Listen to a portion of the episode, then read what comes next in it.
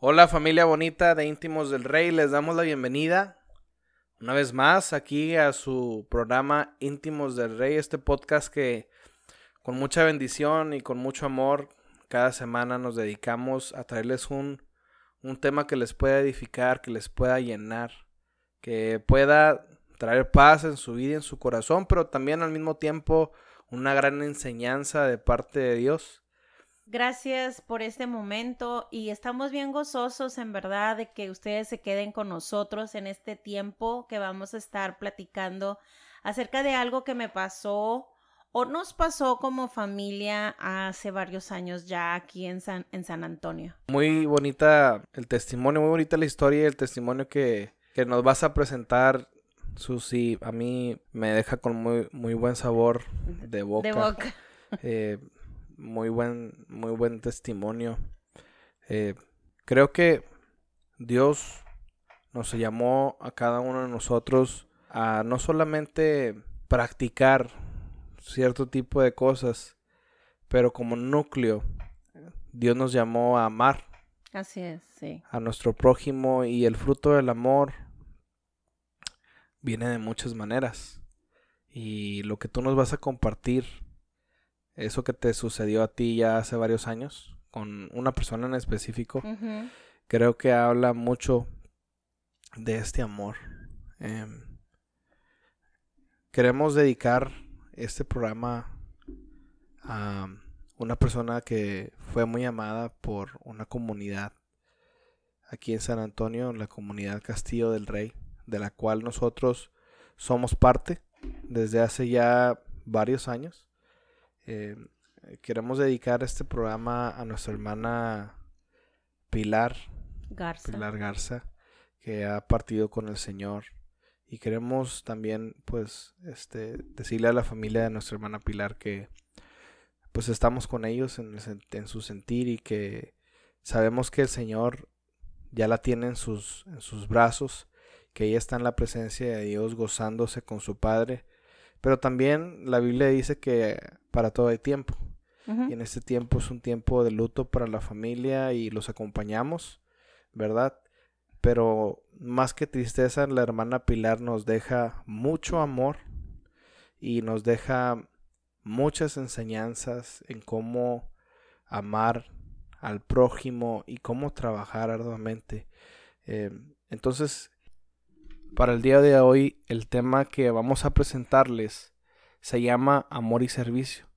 Y Susi tiene algo muy, muy importante y muy hermoso que contarnos de la forma en la que ella eh, pudo recibir no solamente una enseñanza como si fuera una escuela de maestro a maestro o una enseñanza de vida por algo que te platican, sino la experiencia en realidad que ella tuvo y de cómo ella pudo absorber esto de nuestra amiga Pilar Garza.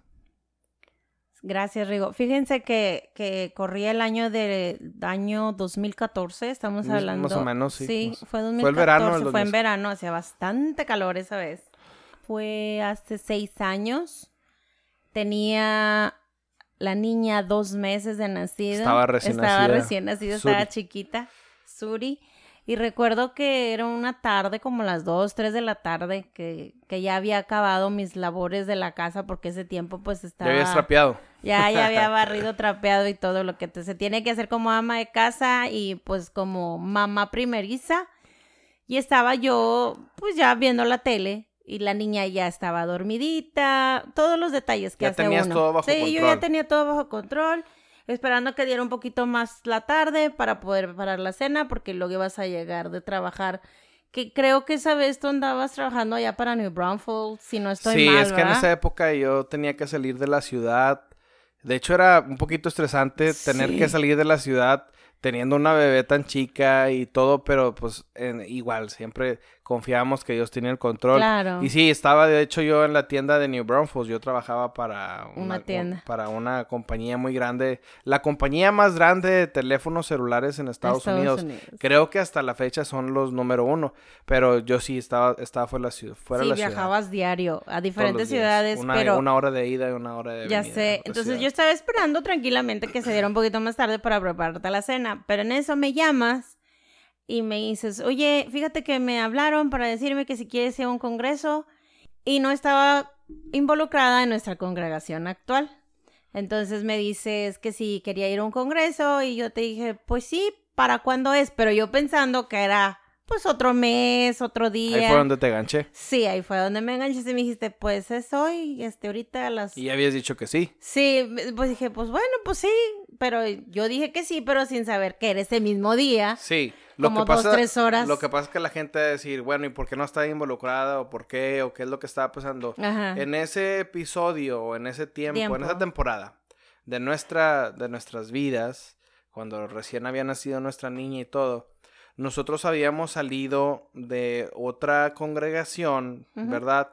Eh, no por muy buenos motivos. Y Susi era una cristiana nueva. Susi estaba apenas conociendo de las cosas de Dios, Así es. de hablando más, más que nada, ¿verdad? En el cristianismo. Sí. Eh, y entonces Susi estaba un poquito como, eh, no escéptica, podría decir un poquito como, ¿cómo dicen? Ciscada, como asustada. Sí, sí, porque pues, habíamos no sabía. dejado, habíamos dejado nuestra, nuestra congregación pasada por malos entendidos, por negocios, negocios mal comunicados y, y situaciones incómodas que para un joven de 23, 24 años que era yo, eran un poco confusas y para una persona nueva en, En Cristo. en Cristo, como Susi lo era, era también difícil. Entonces, Claro. no estábamos este, involucrados en nuestra con la congregación actual y cuando yo le pregunto, yo sabía que le tenía que decir sí o no para que dijera sí o no,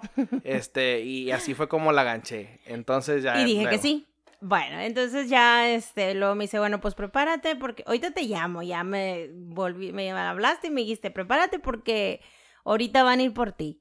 Eh, llegó la hermana Guille, eh, que es un amor de persona, eh, llegó la hermana Guille por ¿Cómo mí. te trató la hermana Guille? Ay, bien linda. Me trató Siempre. como, sí, siempre me trató como si ya me hubiera conocido, o sea, con un inmenso amor.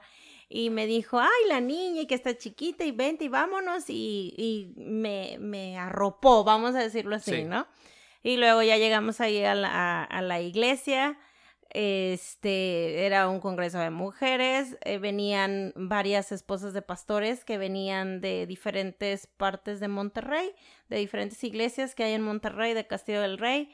Eh, eh, y ya estuvimos ahí, yo estuve pues ahí en un ladito, ¿verdad? Que no hiciera ruido la niña, pero no, como Suri estaba dormida y la bienvenida que me dieron ahí todas las hermanas, fue muy bonito, la verdad, yo me sentí como que a gusto, me sentí como con mucha paz, me sentí como que gracias Dios por haberme traído a este lugar y pues ya... Te sentiste bienvenida. me sentí muy, sí, con una bonita bienvenida hacia mi corazón, hacia cómo me andaba sintiendo, pues por lo que habíamos pasado. Entonces, no recuerdo exactamente qué día fue, te soy sincera. Y ¿Cuántos días fue el congreso? Normalmente era miércoles, jueves, viernes y sábado, Sábado. en mediodía, hasta mediodía. Y, y no recuerdo, les soy sincera aquí al público, no me acuerdo qué día fue exactamente que llega la hermana Pilar Garza, que con mucho amor y respeto hacemos este programa en su memoria. Y me, des- y me dijo, hola, este, a ver, la ni es tu niña, sí, pues ya sabes la plática y que estaba chiquita y que cuando la tuve, pero desde el momento que tú la veías a ella, irradiaba, perdón, mucho amor, una sonrisa que te conquistaba, era bien linda. Y mm, conforme ya nos fuimos adentrando en, la- congregación todos los domingos, y ella, de hecho, ella me lo dijo, yo soy la de cuneros, yo soy la que cuido a los bebés, así que me va a tocar cuidar a esta niña. Y este, pues yo bien contenta. Y ya fueron pasando ¿verdad? el tiempo y todos los domingos, pues ella ahí estaba, o si no le tocaba a ella, como quiera se daba la vuelta para ver a los niños. Mm, eh, es una, eh, era un amor la hermana Pilar. Yo ahí descubrí a través de los años que Dios me permitió y, y muchos hermanos de la iglesia que nos escuchan no me van a dejar mentir. fue una persona que nos demostró mucho amor para todas las personas, el servicio de ella, y de hecho también lo escribí en, en, Facebook, era sí y amén. Que si era para hacer eh, donaciones, ella decía que sí, para ayudar al prójimo. Vaya, no nada más los de la iglesia, sino afuera de la iglesia. Era una persona que tú le decías, hermana, vamos a trabajar este, en este, eh, el festejo del Día del Niño, sí. Eh, cursos de verano, el campo de verano, sí. matrimonios, sí. O sea, no importando... En lo que ella pudiera eh, colaborar, ella colaboraba. Sí, ella lo hacía, o sea, ella no te decía que no, y ella era la que cocinaba junto con su hija. Que de hecho, sí, su hija Ronnie, que de hecho es un fruto también de la hermana Pilar. Claro. Porque cuando tú piensas en la hermana Pilar Garza, el legado de la hermana Pilar Garza puedes muy fácilmente también identificarlo con, con eh, Ronnie. Con Ronnie. Así es. Y, hablando de este tema que es amor y servicio, pienso que como nosotros, nosotros como padres, Dios nos llamó también a eso y creo que la hermana lo completó de una forma muy, muy, muy justa. Claro. Muy, muy correcta, porque Dios nos llama a que nosotros, ¿verdad? Que nosotros nos multipliquemos de esa manera, a que nosotros cuando adaptamos y cuando nosotros absorbemos el carácter de Cristo, que es el carácter de Cristo, yo lo vuelvo a decir y lo sigo repitiendo y lo vuelvo a insistir, es el amor. Claro. No es que le andes dando de chicotazos a, a medio mundo y volteando las mesas de todo porque la gente se va por eso.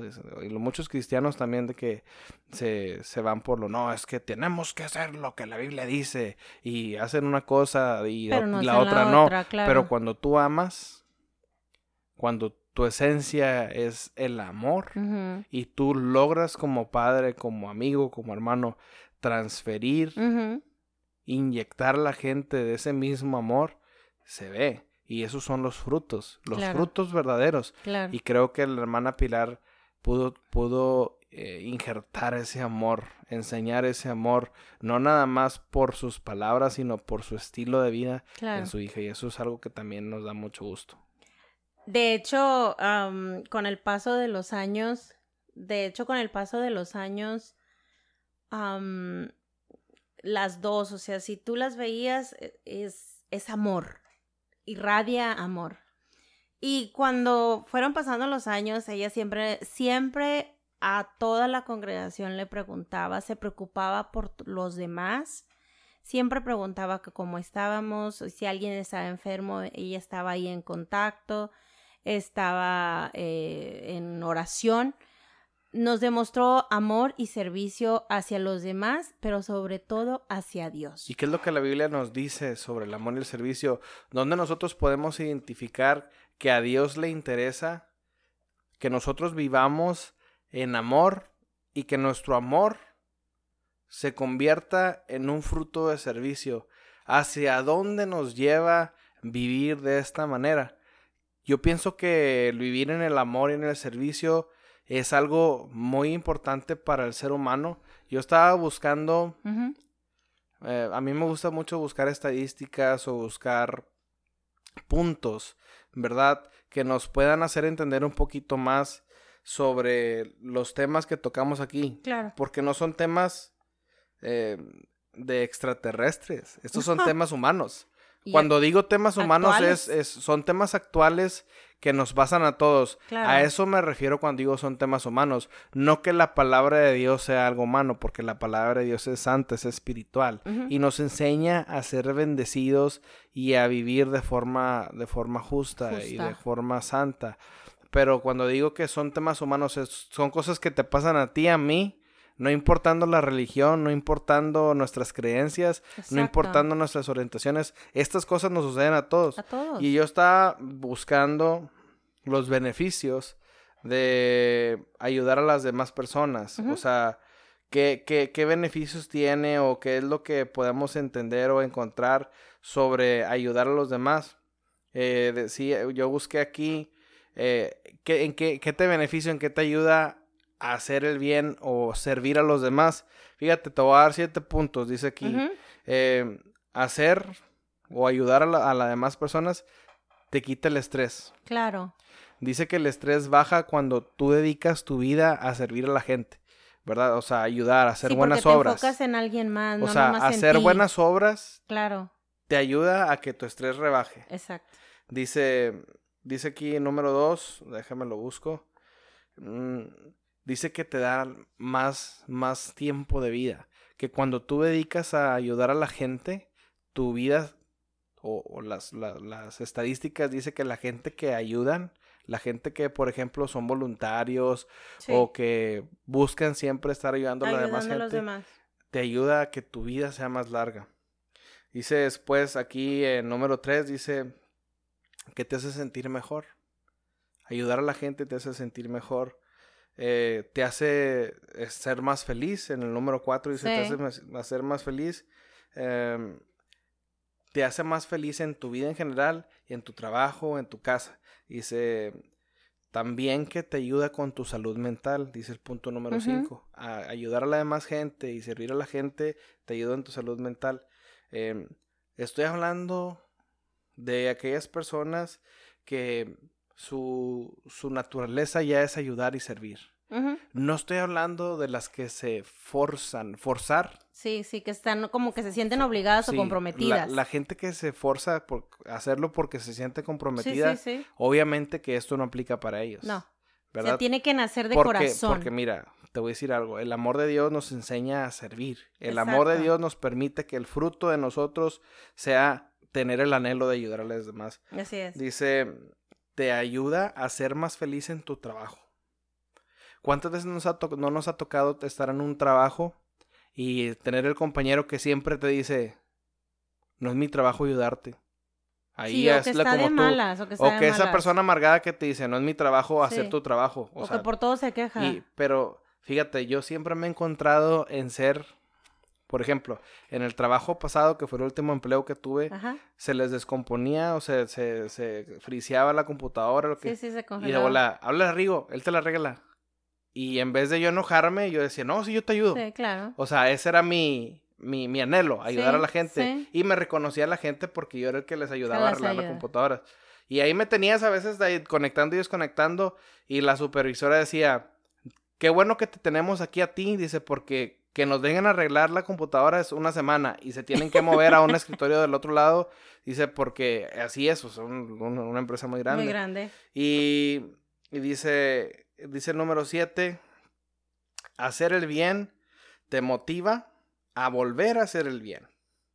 La gente, Sí, es una cadenita. la gente que está buscando servir y hacer el bien a los demás, amar a su prójimo como a sí mismo, es lo, es lo encierra. Esto, esto, o sea, sí, es que van, eh, si van tú, si- juntos. si tú le pones atención, la gente no dice ama a tu prójimo como a ti mismo, dice hacer el bien, ¿verdad? Pero hacer el bien es amar a tu prójimo como a ti mismo, ¿por qué? Porque a ti siempre te gusta que te traten bien Claro, y, que, y que te hagan el bien, ¿verdad? es- trata como quieres que te traten. Entonces, ¿Verdad? si a mí me gusta que me traten bien, pues yo voy a tratar bien a las demás Entonces, personas. Dice, dice aquí que hacer el bien te va a ayudar O que te va, te va a generar el anhelo de siempre estar haciendo el bien.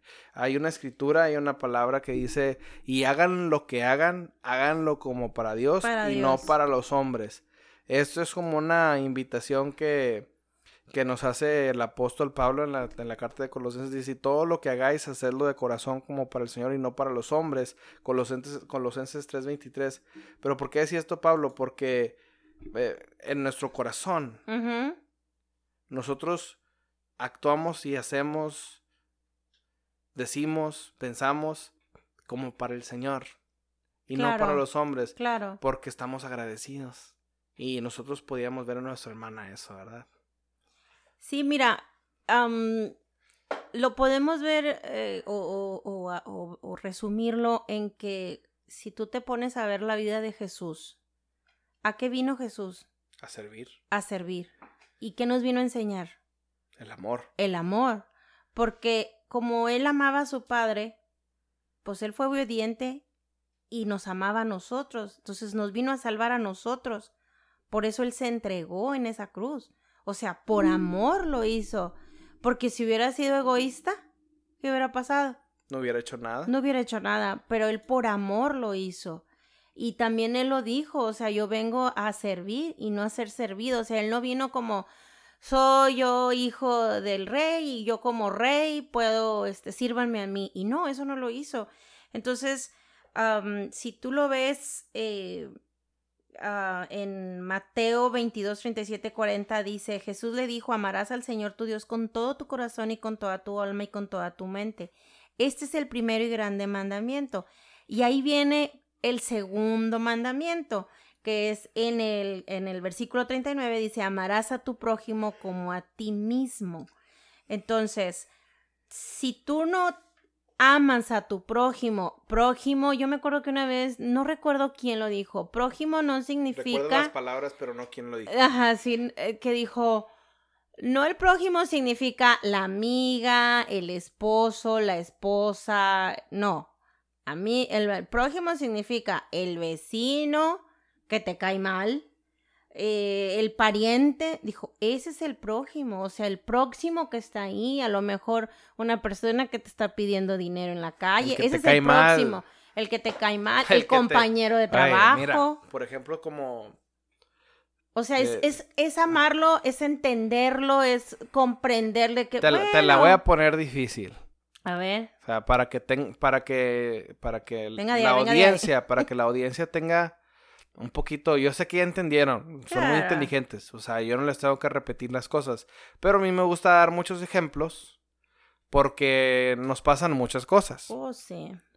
Un ejemplo, nosotros tenemos aquí en nuestro, en, el complejo que vivimos, es, un, es una, una propiedad de, muchos apartamentos y nosotros en, nuestros, en nuestra área, en nuestro apartamento, afuera tenemos permitido tener dos sillas, dos plantas y nosotros tenemos dos sillas. Pero últimamente eh, hemos tenido un problema con unos muchachos, son como unos adolescentes, que prácticamente vienen afuera de nuestra casa y se sientan en nuestras sillas al lado de nuestras plantas. O sea, estoy hablando que estos muchachos se sientan en las sillas que están a la salida. O sea, si mi, si mi, esposa o yo tenemos que salir de la casa, ellos están, bueno, estaban, ya no están. Estaban. Esto se arregló. Este, pero estaban ahí fumando marihuana, drogándose.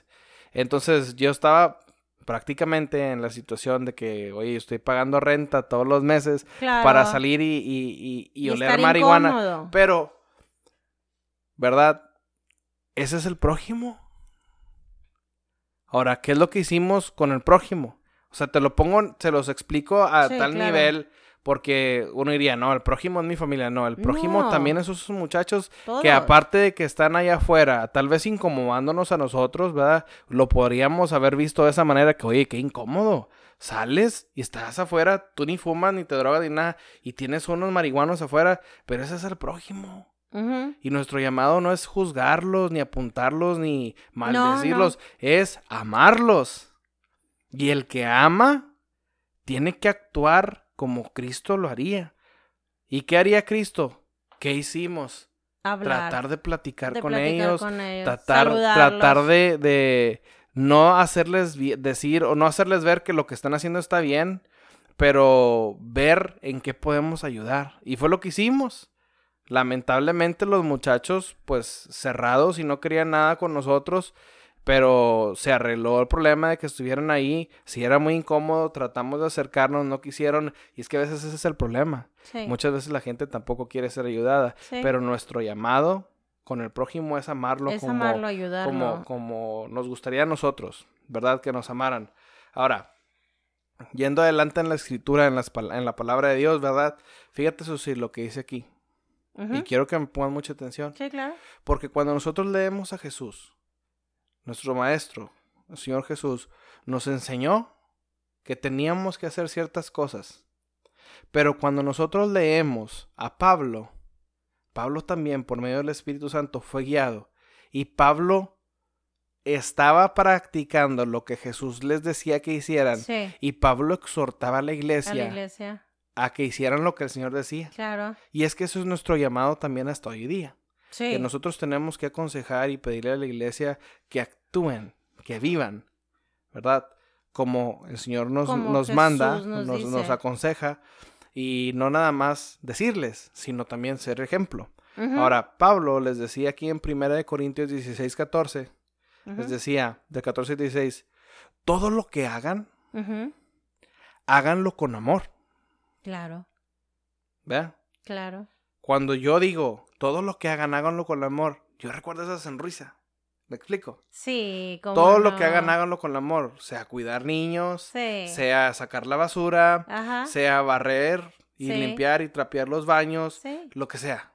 Dice, todo lo que hagan, háganlo como, con amor. Pero fíjate, hasta que va dirigido, dice, les pido ahora, por favor, hermanos, que tengan muy presente a la familia de Estefanas o Estefanas, que fueron los primeros cristianos de la provincia de Acaya y se consagraron por entero al servicio de los fieles. O sea, traten con amor Claro. y, y tengan cuidado de esa familia. Sí. Dice después, ustedes harían muy bien en seguir sus directrices y las de todo aquel que se afane y trabaje en la misma tarea. O sea, Jesús les dijo a toda la iglesia, hagan así. Y. Pablo viene, viene y les dice en específico, hagan todo con amor y tengan cuidado de esa familia. Claro. Pero ¿por qué Pablo les decía? Porque Pablo era ejemplo vivo. Así vivía, con amor, preocupándose por, Por, su prójimo. por- por Y como apóstol, daba indicaciones a la iglesia de qué es lo que la iglesia tenía que hacer. Entonces vemos que eh, aquí en la escritura nos dice el Espíritu Santo, todo lo que hagan, háganlo con amor. Sí, porque también lo dice en 1 Corintios 13, 13, Pablo, hablándole a los Corintios, decía, y ahora permanecer en la fe, la esperanza y el amor, estos tres, pero el mayor de ellos es el amor. Siempre les recalcaba que era el amor. ¿Por qué? Porque si uno hace las cosas como tú decías, como lo estabas diciendo de lo que decía Pablo, si tú las haces de mala gana, se va a notar que lo estás haciendo de mala gana. Y yo me acuerdo que la hermana Pilar, todo era, sí, claro, vamos a hacer, o apenas si tú les decías, eh, me acuerdo bien que, por ejemplo, cuando te pedí, pedí a alguien para una casa hogar o para unos niños, ella luego lo decía, sí, anótame. Claro. Sí me explicó, o sea, era, era amor en ella. Y todos los niños la veían ya cuando empezaban a caminar los chiquitillos, iban a, a darle el abrazo, el beso, a to y todos nosotros como adultos era un, era un amor. Y ahora, ¿qué es lo que, lo que recibimos nosotros? Es lo que te podemos dar. Claro. Dice, dicen dicen, ah, por ahí los sabios que uno no puede dar lo que no tiene. No puedes dar amor si no tienes amor. No puedes dar consejos si no has recibido consejo. No puedes dar un ejemplo Un si no tienes testimonio. Claro. Lo que te podemos compartir a ti es que si algo nosotros hemos recibido y si algo nosotros pudimos aprender de nuestra hermana Pilar Garza, Sí. es que el amor es más grande que cualquier otra cualquier cosa. cosa. El poder del amor nos va a llevar más allá de lo que nos podamos imaginar. El amor de Dios está disponible para ti, para tu familia. Te voy a decir algo. El amor de Dios es tan grande y va mucho más allá de lo que nosotros nos podamos imaginar. Eh, Susi, ¿tú quieres leer algo de lo que de lo sí, que mira, dice hablando? Gálatas 6:10, así que según tengamos oportunidad, hagamos bien a todos y mayormente a los de la familia de la fe. Mira, es, es, es tan grandioso el amor Claro. de Dios. Nos abraza tanto. A mí me preguntaban y me hacen preguntas muy complicadas en muchas ocasiones. Me decían, Rigo, si ti te, te llegase a, te llegase a, te- a tener, me decían, una hija que sea gay, ¿tú la dejarías de amar? Eh, muchas veces, muchas veces dicen, yo aprendí esto en ventas. Ajá. Cuando no tienes una respuesta o no quieres responder, pregunta otra cosa, ¿verdad? Ok. Pero yo le hice una pregunta no con el afán de no responder, sino porque naturalmente, ¿verdad? E- Esa fue mi, esa fue mi respuesta. ¿Tu reacción? Yo dije, a ver, si mi hija o una de mis hijas llegasen en su adul en su, en su, ¿cómo se dice? En su adolescencia o en su etapa de adulto, De adulto. a decir o pensar que son gay, ¿dejan de ser mis hijas? No, pues no. Primer pregunta. Entonces, ¿yo por qué dejaría de amar a una hija? Claro, A una hija que está tribulada y tiene un problema. claro. ¿verdad? Ahora, el amor de Dios es más grande que cualquier otra cosa. Así es. Cuando la Amén. gente se enamora de Dios, cuando tú te enamoras de Dios, te lo digo a ti, cuando tú buscas intimidad con Dios, el amor de Dios te va a llenar de tal manera que tú vas a poder ver con otros ojos, entender con otra mentalidad, vivir y no nada más existir, porque el amor de Dios lo sobrepasa todo. Lo sobrepasa todo. ¿Qué te puedo aconsejar yo a ti? Cualquier cosa que tú en este momento estés atravesando en tu vida, entiendas que Dios te ama, así como tú estás, así, exactamente como tú estás, en la condición que tú estás, Dios te ama. Claro. Cristo te ama y que Cristo murió por ti y pagó por tus pecados. ¿No me crees? Lee tu Biblia y vas a encontrar que en la Biblia está la palabra de vida eterna. ¿Qué es el amor? El amor es sufrido, Es benigno, el amor no tiene envidia, el amor no es jactancioso, no se envanece, no hace nada indebido, no busca lo suyo, no se irrita, no guarda rencor, no se goza de la injusticia, mas se goza de la verdad. Todo lo sufre, todo lo cree, todo lo espera y todo lo soporta. porque el amor es una es decisión, una decisión. no es una emoción. Hoy en día se confunde mucho el amor y dicen el amor es amor, pero el amor es una decisión. Claro. Y todos estos frutos son frutos del amor. Hemos aprendido por la palabra de Dios y por testimonio de amigos nuestros como nuestra hermana Pilar lo que es en realidad el amor y lo que el amor produce que es el servicio.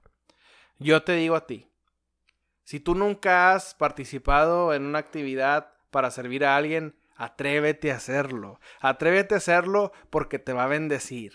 Atrévete a ayudar a alguien porque te va a bendecir. Y no solamente te va a bendecir y vas, pero también vas a sentir gozo en tu vida, felicidad. Felicidad. Que sí, podríamos decir que muchas de estas cosas son emociones, pero son emociones buenas. Y cuando ayudas a alguien, positivas. Y fíjate que, perdón que te interrumpa, y cuando, y cuando ayudas a alguien por primera vez, lo quieres seguir haciendo.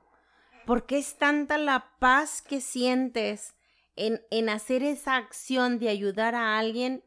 No importa si es porque, y si esa moneda que me está pidiendo esa persona, quién sabe qué vaya a hacer con ella, tú dala con amor, tú ayuda con alegría. Y da, bendícelos, Y bendícelos. bendícelos, porque pues no sabemos, ¿verdad?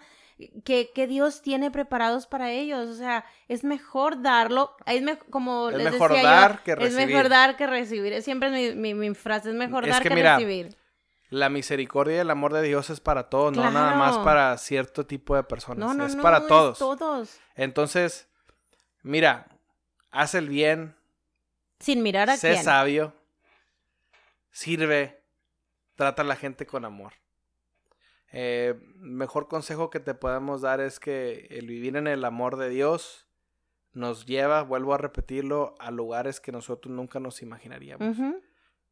Seamos imitadores de lo bueno, seamos personas que buscan amar a nuestro prójimo, incluso mejor que como nos gustaría que nos trataran a nosotros.